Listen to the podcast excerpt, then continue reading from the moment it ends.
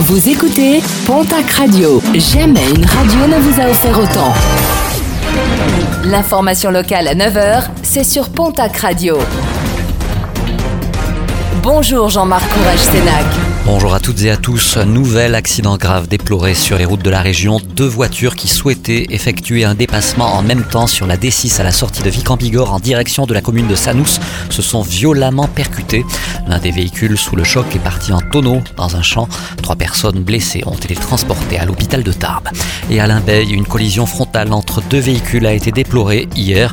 Une dame âgée de 86 ans a été évacuée dans un état grave vers l'hôpital de Pau.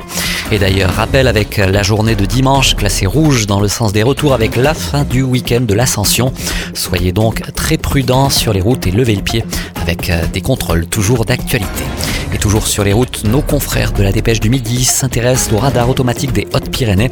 Dégradés ou détruits au tout début du mouvement des Gilets jaunes, ils vont être changés. Trois d'entre eux vont d'ailleurs évoluer et être remplacés par des radars tourelles.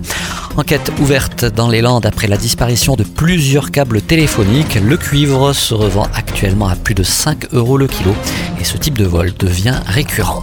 En sport rugby du mouvement à la section paloise, le demi de mêlée Julien Blanc part du club béarnais pour rejoindre Brive, son club formateur. Samuel Marquez, quant à lui, fait son retour à Pau en quittant Brive. Par ailleurs, selon nos confrères de Sud-Ouest, la section devrait bientôt officialiser les signatures de deux autres joueurs, le pilier gauche de Toulouse, Lucas Pointu, et le pilier droit de La Rochelle, Mohamed Bougambi. Cela ne devrait pas s'arrêter là. Le staff souhaite s'attacher les services d'un avant et d'un trois quarts supplémentaire. Toujours en rugby, fédéral 1, les quarts de finale, retour du challenge Yves du Manoir. Le stade Tarbes Pyrénées Rugby doit remonter 10 points en recevant Nice demain samedi au stade Maurice Trélu.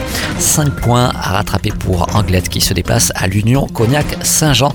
Et tout ça pour une place en demi-finale du challenge Yves du Manoir. Et puis un match exhibition en rugby, celui qui oppose aujourd'hui le FC Lourdes 15 à l'équipe des légendes du Pacifique.